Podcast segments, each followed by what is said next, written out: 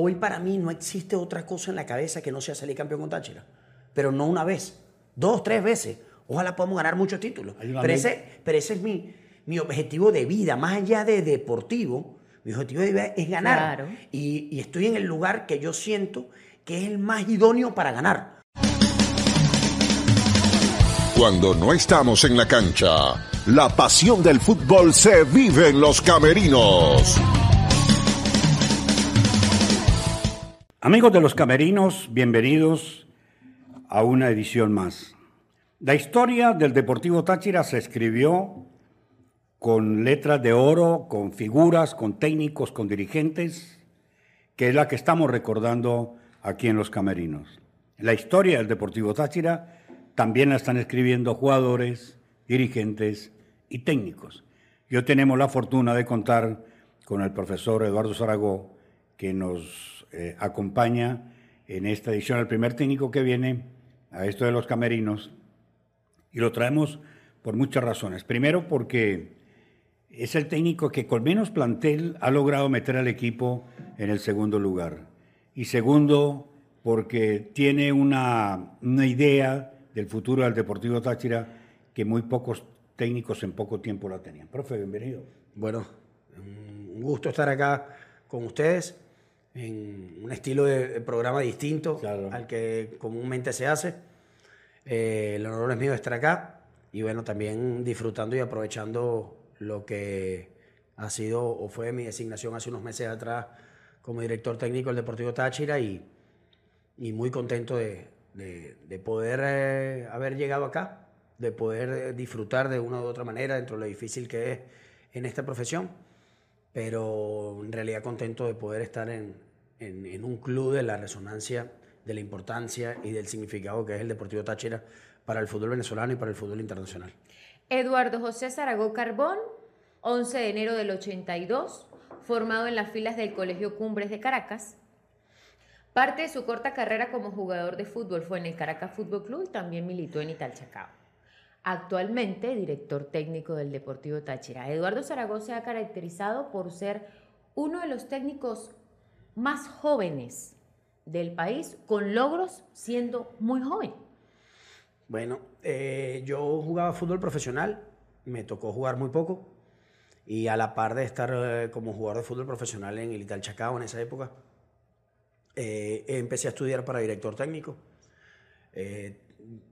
tuve un pequeño break, un pequeño espacio entre ser jugador de fútbol profesional y poderme dedicar al entrenamiento, a la dirección técnica.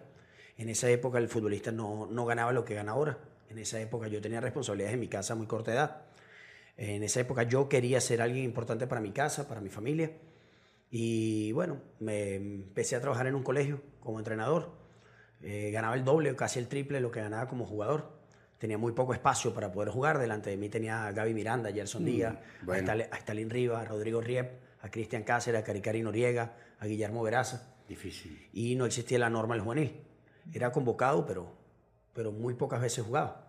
Yo me acuerdo en esa época hacíamos los típicos partidos de titular contra suplente y de 20 prácticas o de 30 prácticas de titulares contra suplente, de 30 ganamos 25 los suplentes, pero después no jugamos nunca los fines de semana porque había jugadores consolidados de muchos pergaminos del fútbol profesional y nosotros no teníamos ningún tipo de oportunidad.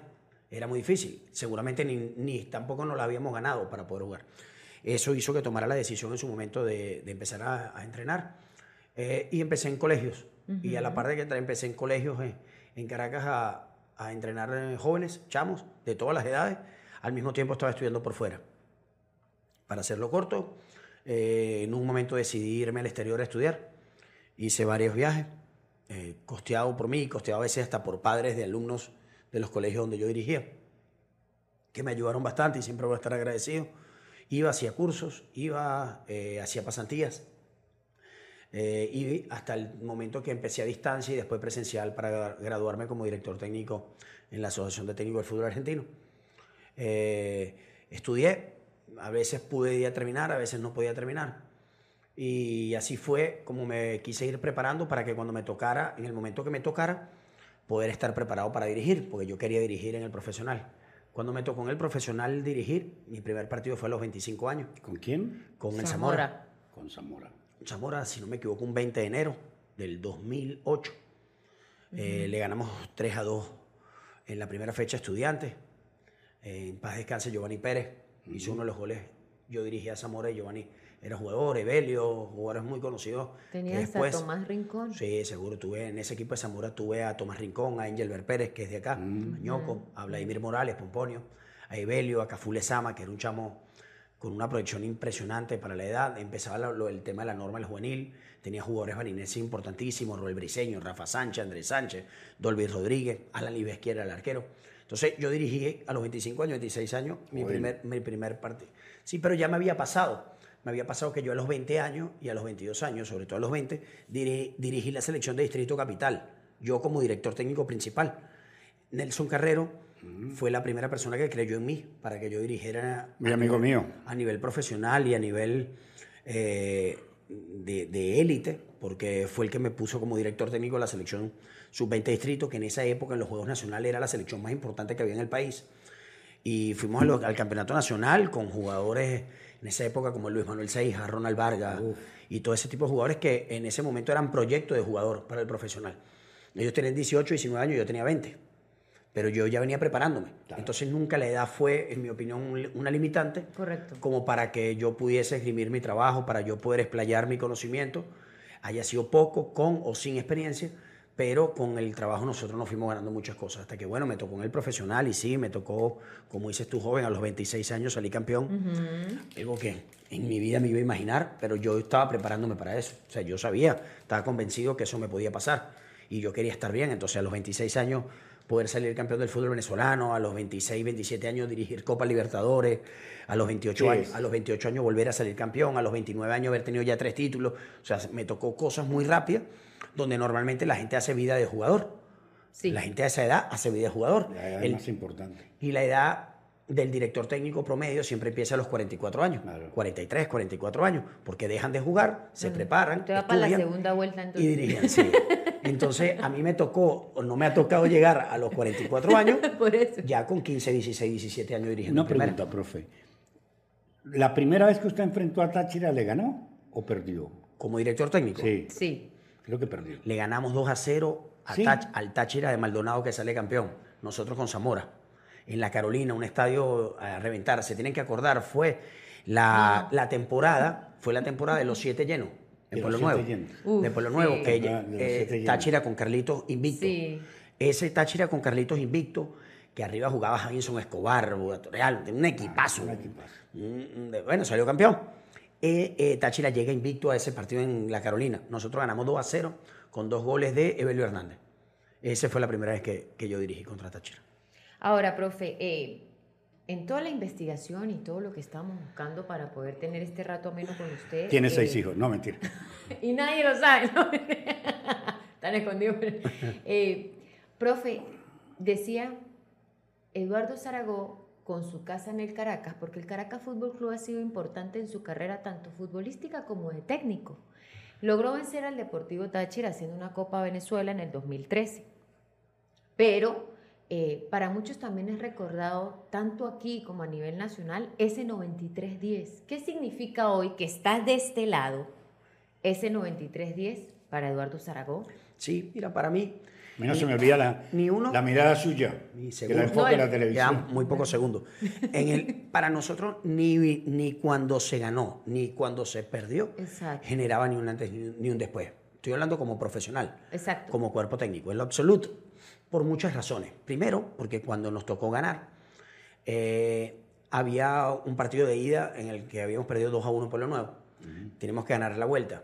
Para Caracas era común salir campeón y tenía 4 o 5 años que, no que no ganaba. Nos tocó ganar, lo asumimos con profesionalismo y cuando nos tocó perder, era una nómina muy bajita contra una nómina muy grande y de la cual nosotros tuvimos que remar últimas 6, 7 fechas que teníamos que ganar todo y que el rival perdiera.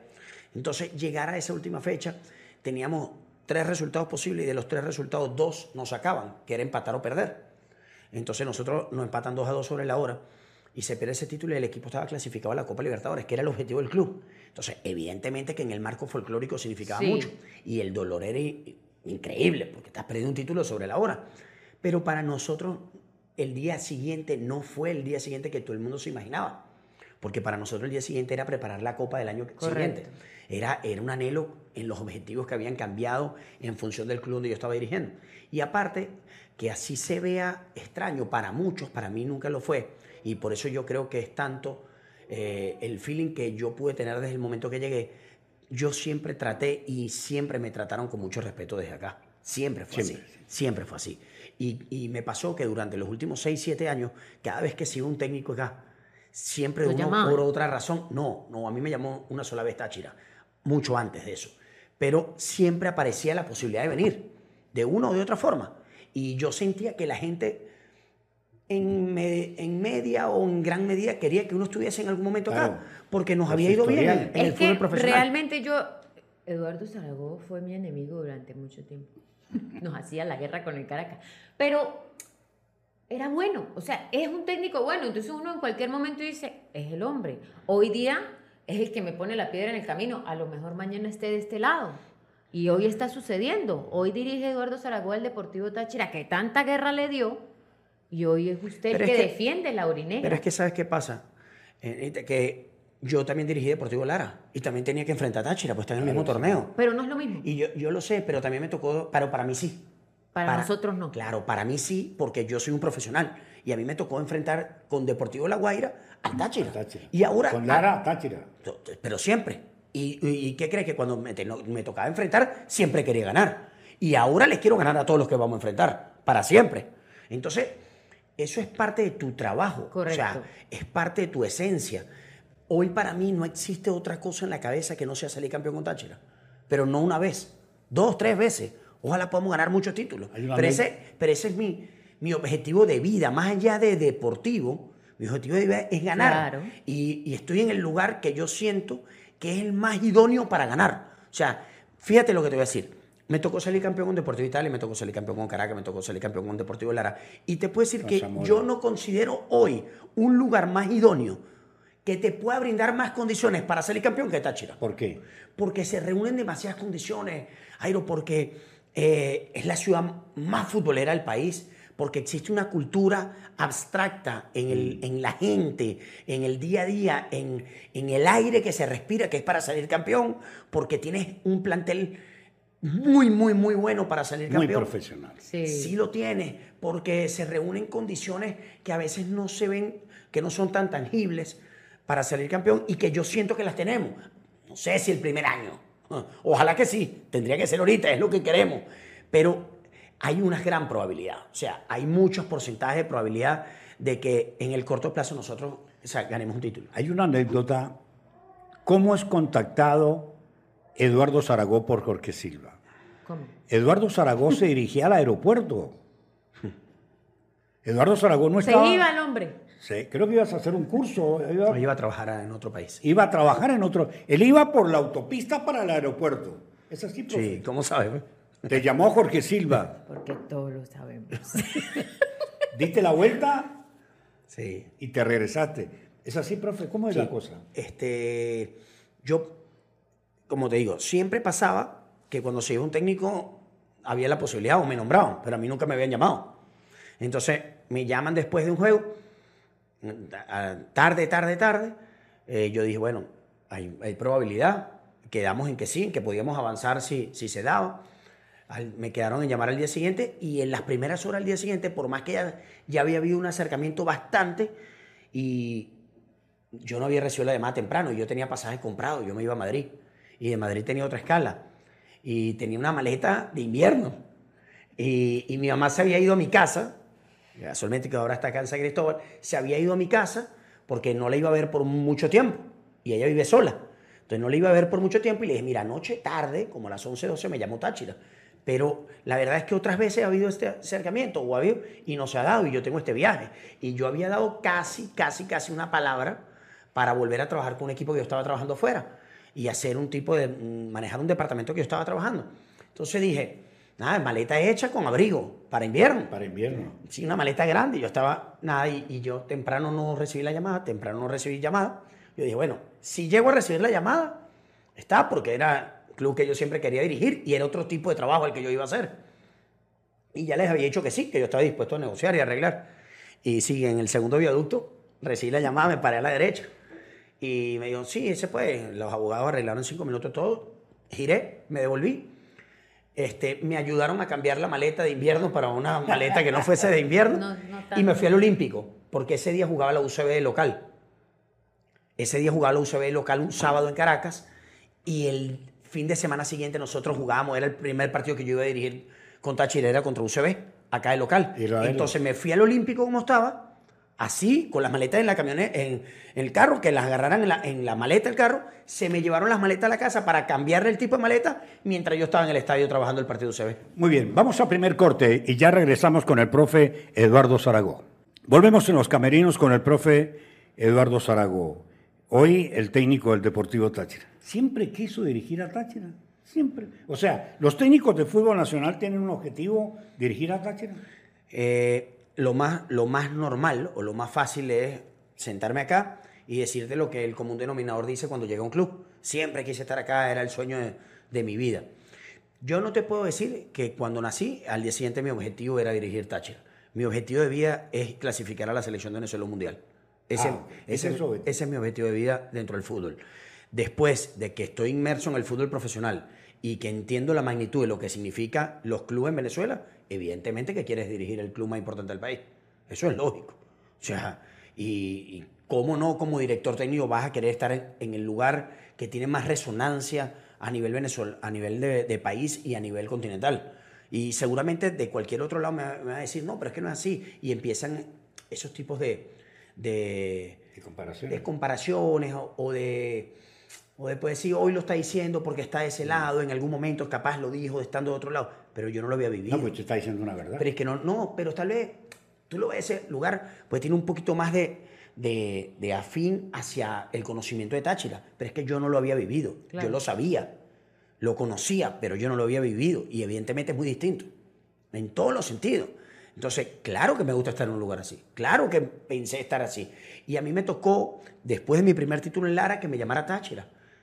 Y yo no pude venir a dirigir Táchira en ese momento, porque tenía tres años de contrato allá. Que al final salió todo mal, porque casi que el club desaparecía en ese momento, el dueño se tuvo que ir, pasaron muchísimas situaciones y yo después decía, fíjate, y no pude ir a Táchira en ese momento. Pero mira cómo la vida me generó que yo estuve casi cuatro años trabajando en el fútbol profesional de alta competencia, en otras cosas, otra vez pasándome lo que me pasó antes de debutar. Ya con, un, no sé, un bagaje o una experiencia de 12, 13 años, títulos, me tocó prepararme y estudiar y trabajar para que si me tocaba la oportunidad más importante de mi carrera, estar listo. Aprovecharla. Y mira. ¿quién lo iba a decir y llegó? Ahora, profe, eh, Endrigol, Endrigol, Endrigol. ¿qué, qué, qué significa Endrigol? Mira, yo tuve una, una época de mi vida donde tuve tiempo que no lo tuve en ningún momento. Él se dejó de eso. Sí, me pasó bastante porque fíjate que me pasó que mientras todos los jóvenes salían a fiestas y mientras todas las personas en- usaban vida de su edad, yo no la pude hacer.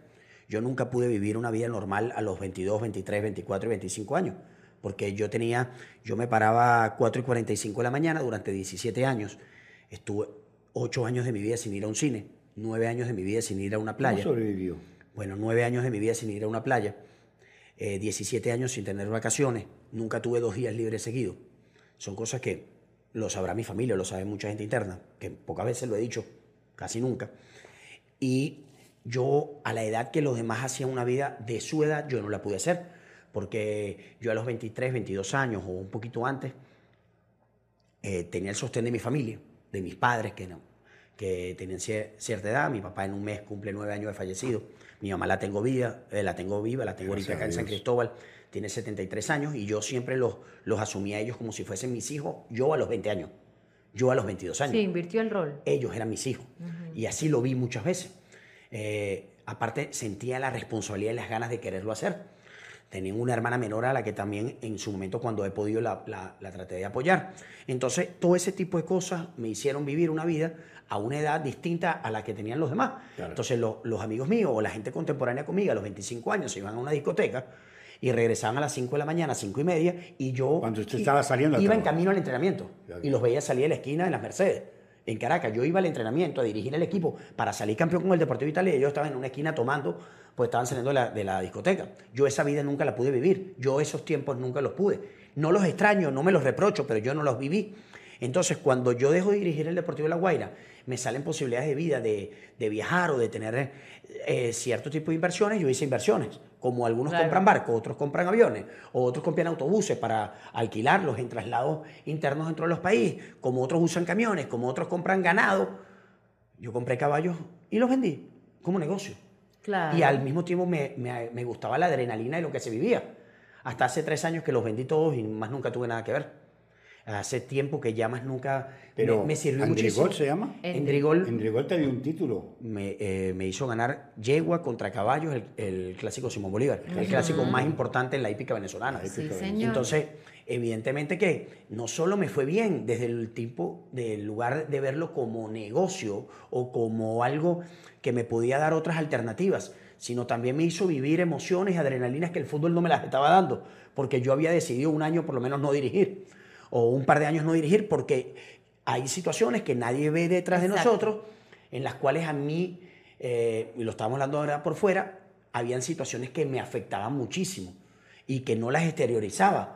Como que, por ejemplo, el, el estrés y la manera de yo vivir el fútbol durante muchísimos años a, una edad- a unas edades donde tal vez no tenía la inteligencia emocional para saberlo sobrellevar, me generó, por ejemplo, dos úlceras de estrés. Claro, claro. el estrés. Me generó un día El que no- estrés te mata. no me pude parar de la cama, mi cuerpo no se, no se paró, no se levantó, eh, yo no podía mover mis extremidades, no podía mover mis brazos de un día para otro a las 5 de la mañana. El estrés. Sonó el despertador y yo no podía levantar mi brazo para poder apagar la alarma, por ejemplo.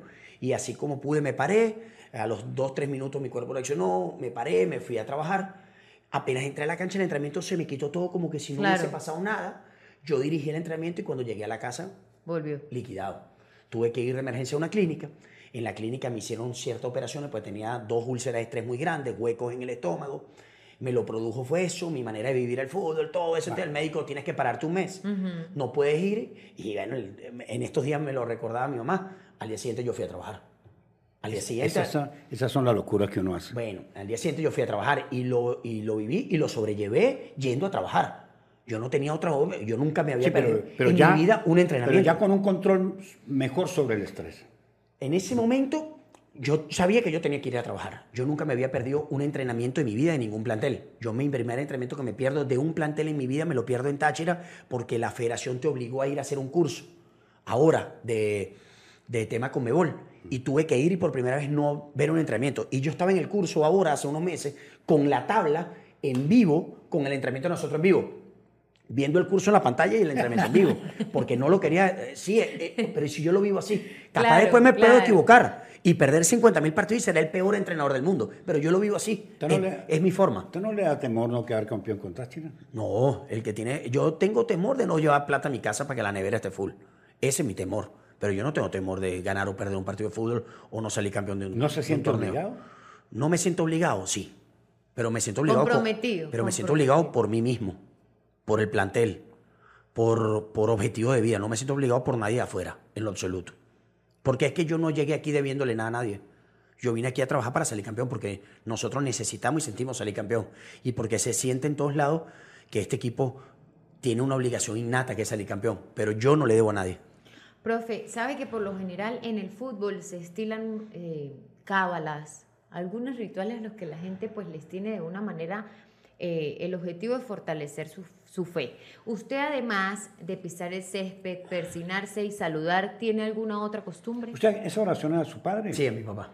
Yo siempre lo digo en la transmisión. Sí, primera vez en la vida que alguien me lo pregunta en más de 20 años. Es a mi papá. Bueno, aquí siempre somos primeros en todo. Bueno, es a, fue- es a mi papá. ¿Qué te Lo hacía, lo hacía él estando en vida, porque en los últimos años estuvo delicado de salud. Y lo hago desde que no está. Eh, normalmente lo hago hacia el lado donde está la barra del equipo que dirijo. En este caso, hacia el lado de la. De la, La Avalancha Sur. De la avalancha sur y de donde está la mayor cantidad de gente que, que nos apoya. A veces hacia ese lado, hacia ese lado. No lo siento como una cábala como tal, pero sí como un ritual de agradecimiento y de saludo hacia él, porque el día que, que él falleció, él falleció un sábado a las 9 de la mañana, un 9 de agosto, y eh, el día siguiente nosotros jugábamos. Y yo siempre pensé y dije que qué hubiese querido él si él estuviese en vida, si yo iba a dirigir o no. porque él estaba en la urna. Y era el velatorio. Y yo fui a dirigir. Sí, Y yo fui a dirigir porque estoy seguro que él me hubiese, pasó igual con mi madre. hubiese querido que yo dirigiera. Entonces yo fui a dirigir, terminó el partido y me fui a- al No, velatorio. no con ella en la urna, pero mi madre murió y a los tres días, a los pocos días, Táchira jugaba contra Marítimo y nosotros fuimos a transmitir el partido. Con lágrimas en los suelos, lo que tú quieras, pero fuimos. Seguro. Una pregunta. ¿Qué siente usted estando en la raya? ¿Siente presión de la tribuna principal, no? Esa, esa sí me la han hecho, esa pregunta, casi siempre. No siento, te lo juro. Primero, no se escucha mucho. Es la verdad. Tal vez porque hay mucha gente, tal vez porque la, dinámica, la enfocado dinámica también. del partido te hace escuchar más lo que está pasando ahí. Tal vez porque estás tan concentrado en lo que tienes que hacer y tienes el trabajo previo planificado en la cabeza que no se escucha. Pero mm, la verdad no lo, no lo siento así como una presión o un enfoque. No, evidentemente que si en el clásico, faltando 10 minutos, saca a Esli García, que había sido uno de los mejores jugadores en la cancha, y 25 mil hacen ¡Uh! Como que este loco, Oh, este loco que hizo, ¿cómo va a sacar a Esli García? Sí, pero dentro de mí también sé que Esli García, en la entrada en calor del partido, se molestó la rodilla y que casi seguro no iba a poder jugar el partido. Y eso, Y que eso cuando- es lo que no sabemos nosotros. cuando se acaba la entrada en calor, el profe, el preparador físico, Franco, me dice, mira, fíjate que Esli está presentando molestia en la rodilla. No lo voy a sacar ni loco.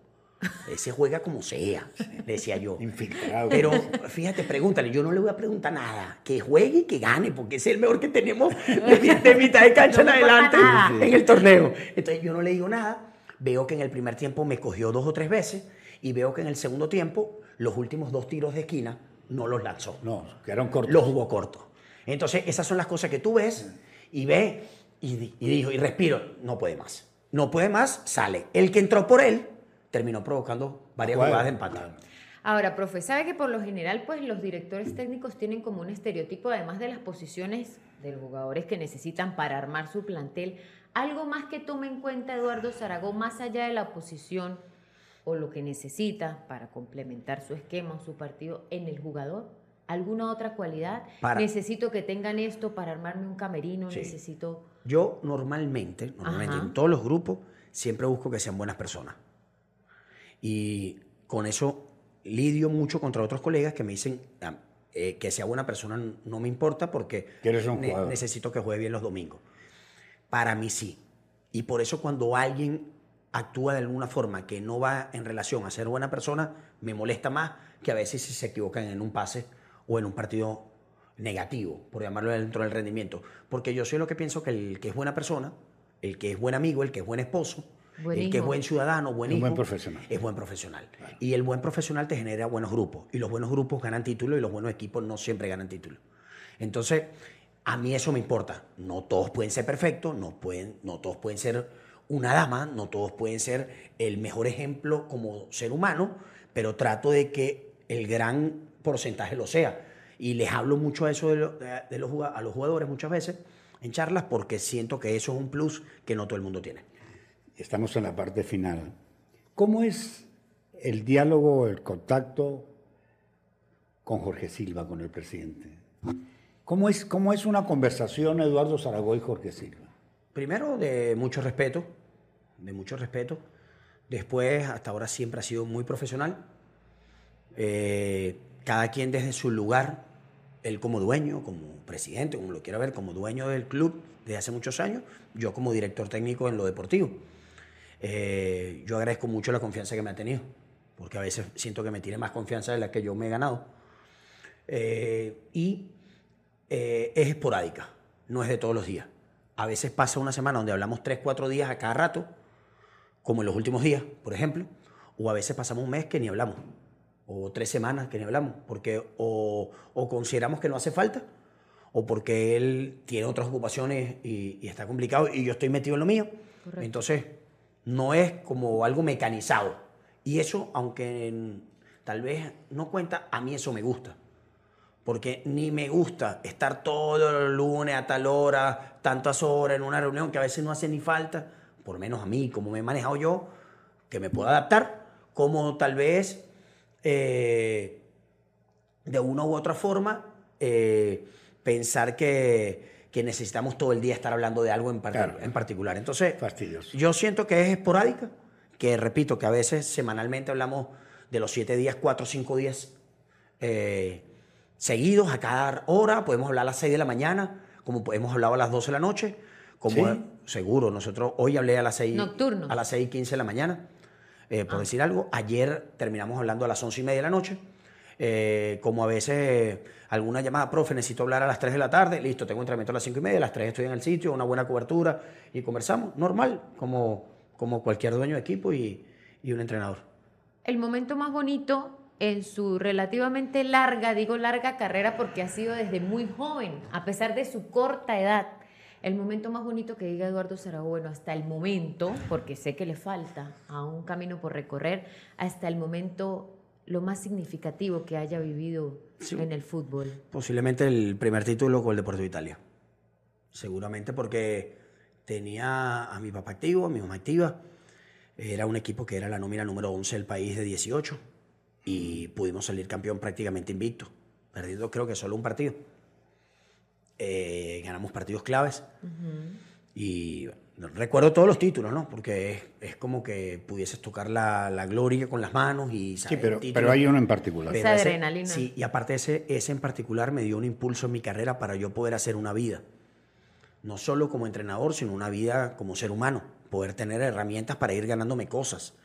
Yo me acuerdo que en el Deportivo Italia yo dirigía y no tenía muchos pergaminos, no tenía... No era una carrera donde yo sabía que si, que si ganaba, me ganaba algo muy importante. A partir de ahí yo pude construir un hogar, comprarme una casa, este, hacer cosas que no tenía. eh, ¿Sabes? Y, y recuerdo mucho ese título. Una pregunta, profe. El entrenador que usted admira, ¿a qué entrenador admira usted? En la época donde yo me empecé a formar, siempre me gustó mucho Bielsa. Me pare- sí, me parecía que, que era más- lo más parecido a lo que yo hubiese querido sentir como director técnico, en, independientemente de las expresiones que después se vieran dentro de la cancha. Pero siento que un entrenador que puede lograr que su equipo juegue lo más parecido a como entrena es eficaz. No quiere decir que sea exitoso, No, no, pero... pero es eficaz. es Después que tú puedas transmitir tu sensación y que el jugador sienta lo más parecido a como tú sientes el fútbol, que es muy difícil, también es algo importante. Y siento que él lo, puede, él lo logra. Después, bueno, hay muchísimo. Me gustan cualquier estilo y, y cualquier forma de entrenar. Saliéndonos un poquito de ese tema de los gustos de Eduardo Zaragoza. Sí. ¿Qué se habla, profesor, de la segunda vuelta? ¿Refuerzos? ¿Qué viene para el Deportivo Táchira? Vienen refuerzos, seguramente tal vez puedan venir salidas, no lo sé.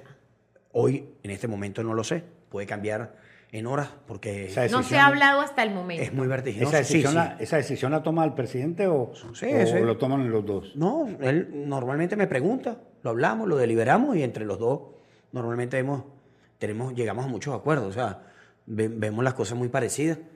Y bueno, yo tomo en cuenta lo que él me dice, sus opiniones, su lineamiento de cómo ve el club. Y yo le doy mi opinión desde lo deportivo. Y termina saliendo, normalmente nos ha salido hasta ahora, yo creo que muy buenas decisiones. Este, hasta ahora él ha sido, creo yo, la persona más insistente y más enfocada en querer traer refuerzo. Eso me consta. Él permanentemente me está llamando, lo que te digo, est- estos días me ha llamado siempre, me ha preguntado siempre, está encima de querer tratar Pero ya tiene nombre de jugador. de reforzar. Sí, sí, sí tenemos porque hemos visto, no sé, 100, 120 jugadores que puedan ser factibles. No está fácil. Tienes que aglomerar demasiadas cosas. El filtro es increíble Saber para poder estar. ¿Por qué? Tiene que ser un jugador que se ponga la camiseta Táchira, venga a jugar y a rendir. Uno, dificilísimo. Dos, un jugador que no tenga contrato en otro club. Difícil. Porque si no, tienes que pagar una rescisión de contrato en otro club y no es fácil hacerlo porque normalmente si viene de un club importante es mucho dinero. Después, un jugador que esté activo. Porque si trae un jugador que tiene seis meses sin jugar, No. aquí no tiene periodo de adaptación para rehabilitarlo. Después, un jugador que tenga presente, que tenga un presente eficaz en la posición donde lo quieras para poder Correcto. rendir. Eh, después que lo económico se adapte al presupuesto del club. Después que esto, después que el otro. O sea, el filtro es demasiado grande. Entonces no es fácil conseguirlo. Seguramente, independientemente del nombre, estamos en búsqueda del que pueda ser. Y te reitero, él ha sido de las personas que más ha estado encima de querer poder reforzar el equipo. si se logra, se eh, hará de la mejor manera posible o de lo que pensamos que puede ser de la mejor manera. Y si no, yo siento que este equipo tiene buen plantel para pelear el título hasta el final. Para ir finalizando, algo que Eduardo Zaragoza le quiera hacer saber al tachirense de a pie, al que apoya al Laurinegro, al que día a día está escuchando la emisora, al que está pendiente por redes sociales, al que lo sigue, al que admira, pero muchas veces cuestiona su trabajo, quizás porque el resultado no es el que él ve desde su punto de vista, que eso lo hemos aprendido con el pasar del tiempo. Eh, un mensaje para esa gente. Voy a tratar de ser preciso de algo que, que veo muy repetitivo, para no, porque pudiesen ser muchas cosas. Que cuando se gana no está todo bien y que cuando se pierde no es por cuestión de actitud. Aquí muchas veces, cuando el equipo no gana, sienten que es la actitud. La actitud de los jugadores. Eh, bueno, no eh, todo el mundo. No, no, pero estoy hablando por el común. En general, en general. Eh, veo que muchas veces, Airo, si no se gana, es que no suban la camiseta. Es que no corrieron. Es que caminan la cancha. No, eso es mentira.